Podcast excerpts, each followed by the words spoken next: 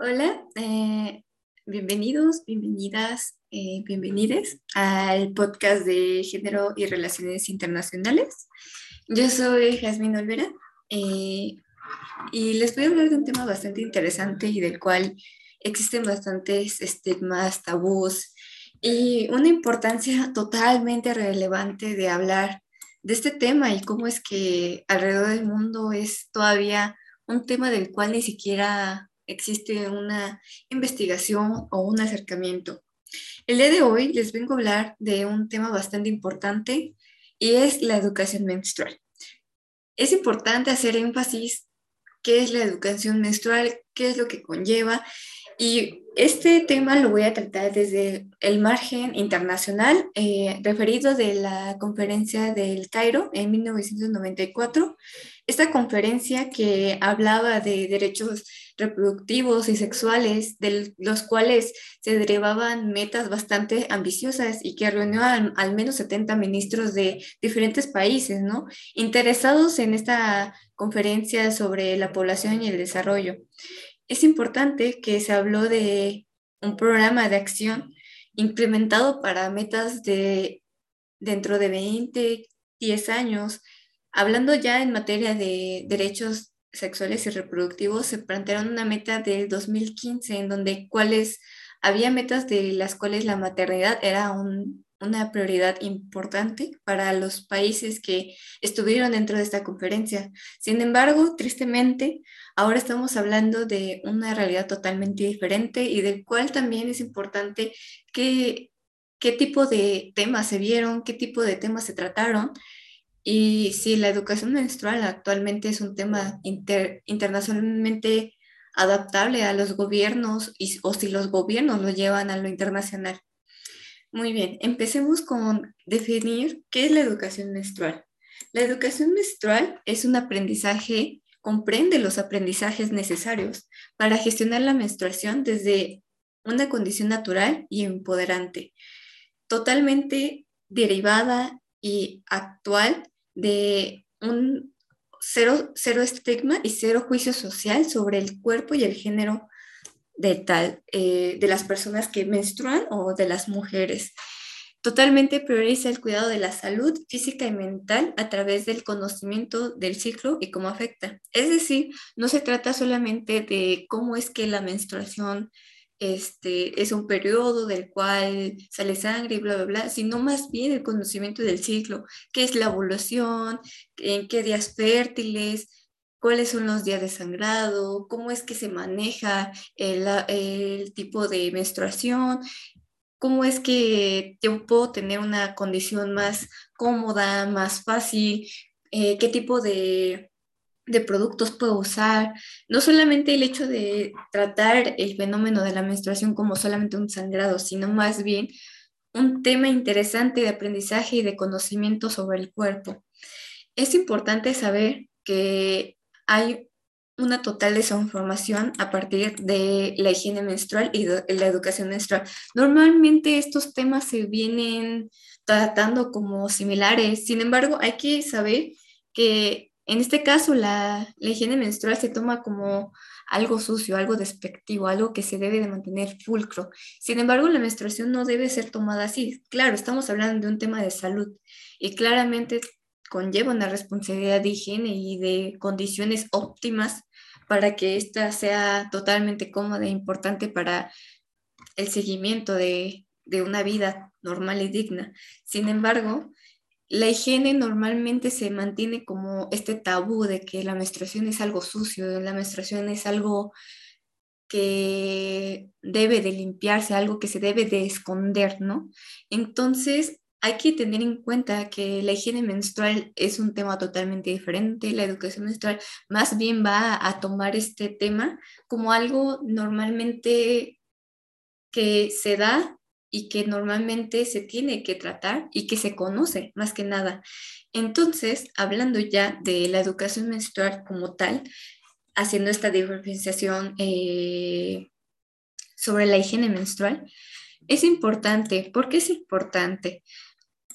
Eh, es, un tema del cual se deriva a una población eh, de varias edades. Normalmente las niñas empiezan a menstruar entre los 9 y 10 años, hasta los 12, ¿no? O sea, hay niñas que menstruan a los 8 años también. Es decir, que es un tema que debe de tener sectores poblacionales de alta, alta magnitud, ¿no? Porque estamos hablando de un rango de edad muy diferenciado, desde niñas de 8, 8, 9 años hasta tal vez niñas de 13, 14 años. Es importante porque estamos hablando de un tema del, del que las niñas, las infantes, son, son totalmente blancos, ¿no? De burlas, de, de, estigmas, ¿no? Y que normalmente son juicios sociales muy, muy fuertes, ¿no? De las cuales siempre se ha visto, pues, un tema bastante despectivo, ¿no? Eh, hablando ya totalmente de, pues, como tal, de, de temas como la menstruación, de de estadísticas, ¿no? Estamos hablando de que totalmente, eh, por ejemplo, hay al menos el 53% de niñas que no asisten a clases durante sus dos primeros días de periodo menstrual, ya que se sienten incómodas, es algo que les da pena de que tal vez se manchen, tal vez eh, no, no pase este, algún accidente, de que prefieren estar en casa, ¿no? En un lugar donde pueden tratar la menstruación más íntimamente, por así decirlo, ¿no? Cuando realmente, pues, este es un tema que debería de estar fuera de tabús, ¿no? Eh, también, eh, hablando ya de otro tema, de otro país, por así decirlo, por ejemplo, en India, la mitad de las niñas no saben qué le está pasando durante su primera menstruación, no saben lo que está pasando, no, no tienen ni idea y solamente hacen como si fuera un sangrado pues anormal en su cuerpo, ¿no? Algo así como de que, no, pues, ¿qué está pasando? No saben qué hay, ¿no? E incluso eh, en Nepal, en la antigua tradición hindú, ah, obligan a las mujeres a muchas niñas también, a dormir aisladas en una, en una cabaña cuando menstrua. Obviamente es como totalmente un tema aislado, un tema que viola derechos, ¿no? Y también hay países, por ejemplo, Indonesia, donde normalmente la religión es la que dice que totalmente se debe de mantener a la mujer en, en su casa, en, aislada, por así decirlo, durante su periodo menstrual, ya que esto se considera como sucio, como algo despectante, como algo que no debe de estar eh, visto por el público, ¿no? Eh, según la UNESCO, de una de, cada diez niñas en África al sur del Sahara no acuden a la escuela durante la menstruación, ya que pues prácticamente esto hace que se vea un estigma, esto se ve como algo que totalmente pues anormal y juzgado, ¿no? Eh, esto es importante hablar de estadísticas porque nos da un panorama de cómo se vive la menstruación, no solamente en niñas, sino también en mujeres, que como les digo, son sectores totalmente amplios y totalmente importantes del cual pues se tiene que hablar, ¿no? Actualmente eh, existen asociaciones eh, de mujeres de las cuales hablan de, la menstruación, qué es la menstruación, cómo se educa eh, este tipo de, temas y para toda la sociedad, no solamente para las, las personas que menstruan, sino para toda la sociedad, porque es importante también determinar que no solamente es un tema que va para las personas menstruantes, sino para todos. Todos deberíamos saber la educación menstrual, porque obviamente es un tema que se ha visto totalmente juiciado por estigmas sociales, totalmente invisibilizado por temas de ideas y de incluso ideas religiosas, ¿no? Que satanizan este, este tema, ¿no? Teniendo ahora en cuenta este tipo de panorama y de este tipo de, de idea, creo que es importante también reconocer el tema internacional, qué están haciendo los estados, qué están haciendo el gobierno local, se está llevando a nivel internacional, recuperando actualmente en la conferencia de la que le hablaba del programa de acción de la Conferencia Internacional sobre la Población y el Desarrollo eh, en Cairo en 1994. Esta reunión eh, se habló durante bastante temas, bastantes temas que iban relacionados a la población, hacia el desarrollo y que prácticamente vieron, se, se, abrió esta puerta de un panorama un poco más amplio y que son los temas que, que se habló, ¿no? ah, hubo un tema bastante importante que fue los derechos reproductivos y la salud reproductiva. Estipularon como tal a la salud reproductiva a la capacidad de disfrutar una vida sexual satisfactoria sin riesgos y con el, la capacidad de procrear o no porque, procrear con la libertad de decidirlo, ¿no? Eh, sin embargo, también vieron que no solamente se trata de esto, sino también se trata de una condición para obtener información y planificar eh, la familia, eh, tenido desde una, una, libre elección si hacer o no hacer familia, y también hablar sobre métodos para la regulación de la fecundidad y métodos que sean seguros, eficaces, asequibles y aceptables. Es decir, estamos hablando de todo tipo de el arco sexual que también tiene que tener, en dado caso, una salud reproductiva, una salud en la cual se debe de tener técnicas y servicios que contribuyen al bienestar de la reproducción y que también la menstruación juega un papel totalmente fundamental. La crítica a esta conferencia conlleva a que la menstruación nunca se tocó como un tema de salud sexual. Actualmente son pocos los eh, países, estados comprometidos con la educación menstrual. Realmente eh, lo vemos un ejemplo totalmente cercano en el caso de México, que al menos yo, una persona de 20 años que no tiene tanto que pasó por eh, la primaria, la secundaria, la, la, educación pues básica, no sabía, no hablaban de temas de menstruación, lo hablaban la menstruación como un tema que lo sabíamos, lo conocíamos, pero ya, no, nadie te pone una idea de qué es la menstruación, qué está pasando, eh, qué tipo de productos existen, qué, está pasando en mi cuerpo, cómo lo tengo que tratar, y todos también los juicios eh, sociales que existen, ¿no? Claramente es un tema del cual eh, abarca varios sectores, no solamente la educación, también los sectores de salud, porque es importante entender que la salud eh, no solamente abarca la salud física, también la salud mental, cómo es que las mujeres llevan la menstruación en un sentido psicológico, emocional, ¿no? Porque sabemos que también la menstruación trae consigo tipos de, por así decirlo, periodos de los cuales pues también a lo mejor no te sientes bien emocionalmente y de los cuales también pues a lo mejor necesitas cierto tipo de, de esquema de salud, ¿no? De comer mejor, de mejorar esto. Y aparte existen un montón de padecimientos que también la menstruación está implicada. Entonces, creo que es un tema bastante importante y del cual debemos de recuperar y de qué es la crítica, lo que mencionamos, recuperando a la conferencia de Cairo, es algo que totalmente se dejó de lado. Si existen métodos, habló sobre la sexualidad a partir de, las, de la procreación, de cómo es que las mujeres procrean y deben de decidir libremente si hacerlo o no, pero nunca se habló de la mujer siendo una persona que tiene un ciclo menstrual y del cual pues también es derivada de la procreación.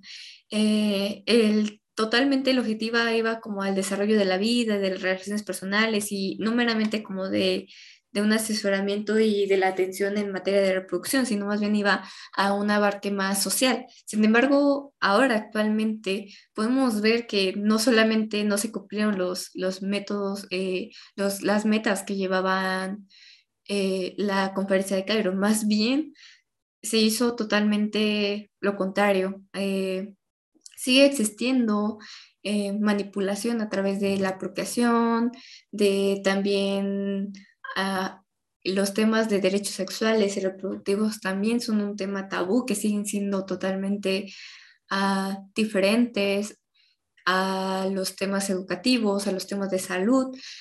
Claramente sí hay un avance en ciertos países, pero de los 70, de los 70, al menos 70 países que acudieron a esta conferencia, Podemos ver, por ejemplo, el caso de India, que es el que tema que recuperamos, un, país del cual hacen que las niñas no sepan ni siquiera qué es lo que está pasando, niñas que se tienen que encerrar por cuestiones religiosas, que no saben qué tipo de productos pueden utilizar o qué tipo de, de soluciones pueden utilizar, por ejemplo, a los cólicos, ¿no?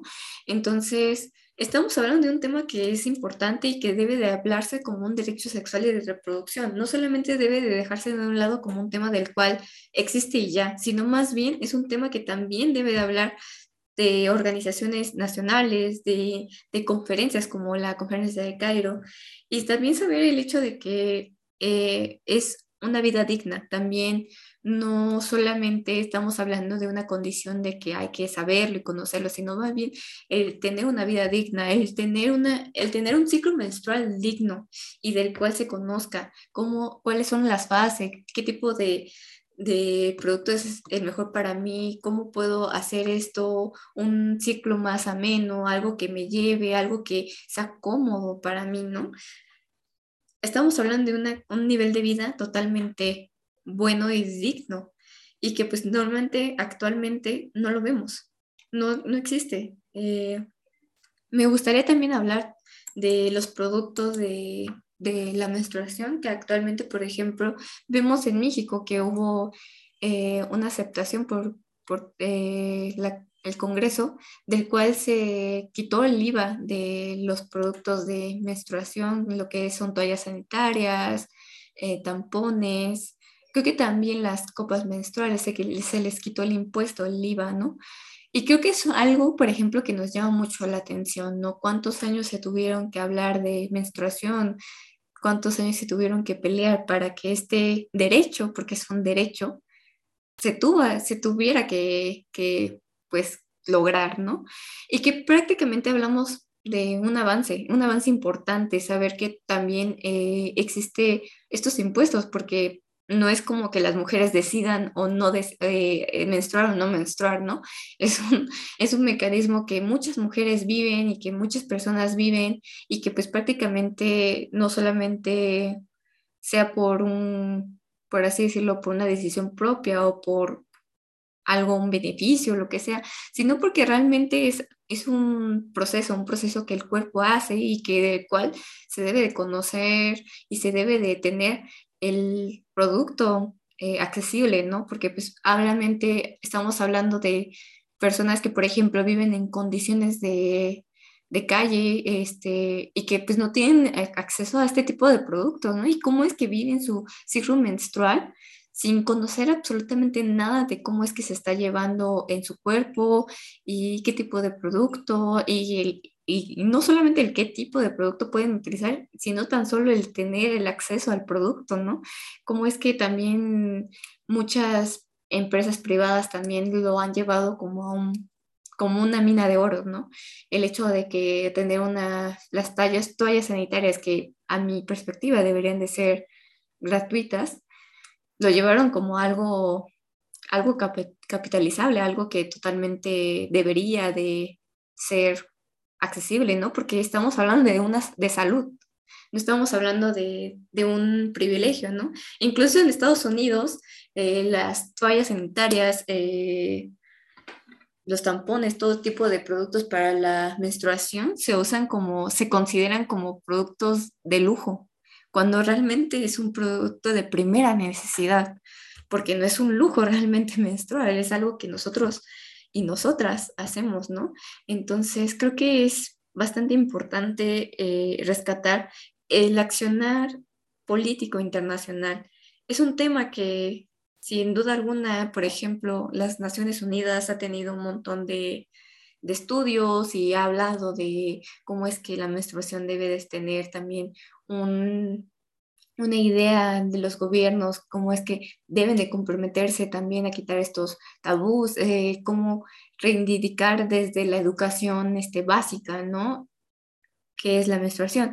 Pero también hay que, por ejemplo, debatir el hecho de que, pues no todos vamos a una, una, a una escuela, a una educación básica, ¿no? Entonces, ¿cómo es que el gobierno puede eh, el Estado puede brindar este acceso a la información si no solamente darlas en escuelas, ¿no? sino también en centros de salud, en las comunidades más lejanas también ver brigadas de, de tipos de, de, educación menstrual y llevar eh, los productos para la menstruación, también no solamente los productos, sino también para, por ejemplo, los cólicos y todo este tipo de cosas que se viven durante el periodo menstrual. Y claramente hay un panorama bastante importante y del cual eh, existen estadísticas, estudios, pero que realmente la realidad es otra. Tristemente, existen muchas personas que menstruan y que no saben que, en qué etapa de su ciclo menstrual están, no tienen acceso a los productos para eh, tener esta menstruación digna y ni tampoco saben que a qué edad, por ejemplo, las niñas van a menstruar y que no saben qué hacer, ¿no? Y tienen este juicio social de que si te manchas, si te sientes mal, es que pues la menstruación no es nada, eso es sucio, es algo totalmente feo, horrible de ver, ¿no? Que se ha llevado a una esfera totalmente alejada y muy poco tratada, cuando realmente es un tema público y del cual se debe de hablar y del cual se debe de tratar y de educar, reeducar, porque prácticamente anteriormente las mujeres, al menos en México, hablaban de la menstruación como algo que no se toca y que prácticamente sí te pasa y ahí está la toalla te la pones y ya, no, no preguntes más, ¿no? Entonces creo que sí es un tema del cual se debe reeducar y reindicar en una menstruación y una educación totalmente digna y de la cual sea de calidad. No solamente se habla de una educación de que te den un, boletín informativo y se termina ahí, sino más bien el hecho de que una mujer o una persona que menstrua pueda vivir este periodo o este ciclo menstrual de, de una forma digna.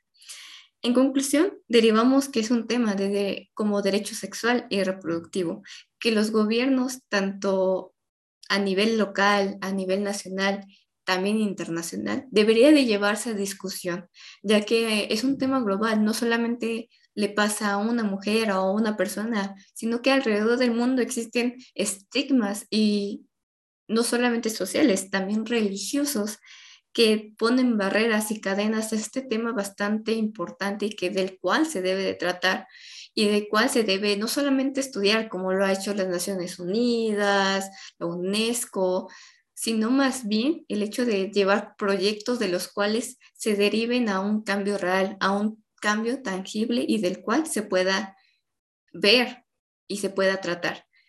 Eso sería todo por mi parte. Espero les haya gustado este podcast. Eh, hay más temas que hablar. Sin embargo, pues por el tiempo no puedo abarcar más. Eh, creo que sería importante que igual si puedan checar la conferencia de Cairo, cómo es que ustedes ven esta diferencia, si es que se cumplieron las metas y qué tipo de temas, por ejemplo, como la menstruación se dejaron de lado, ¿no?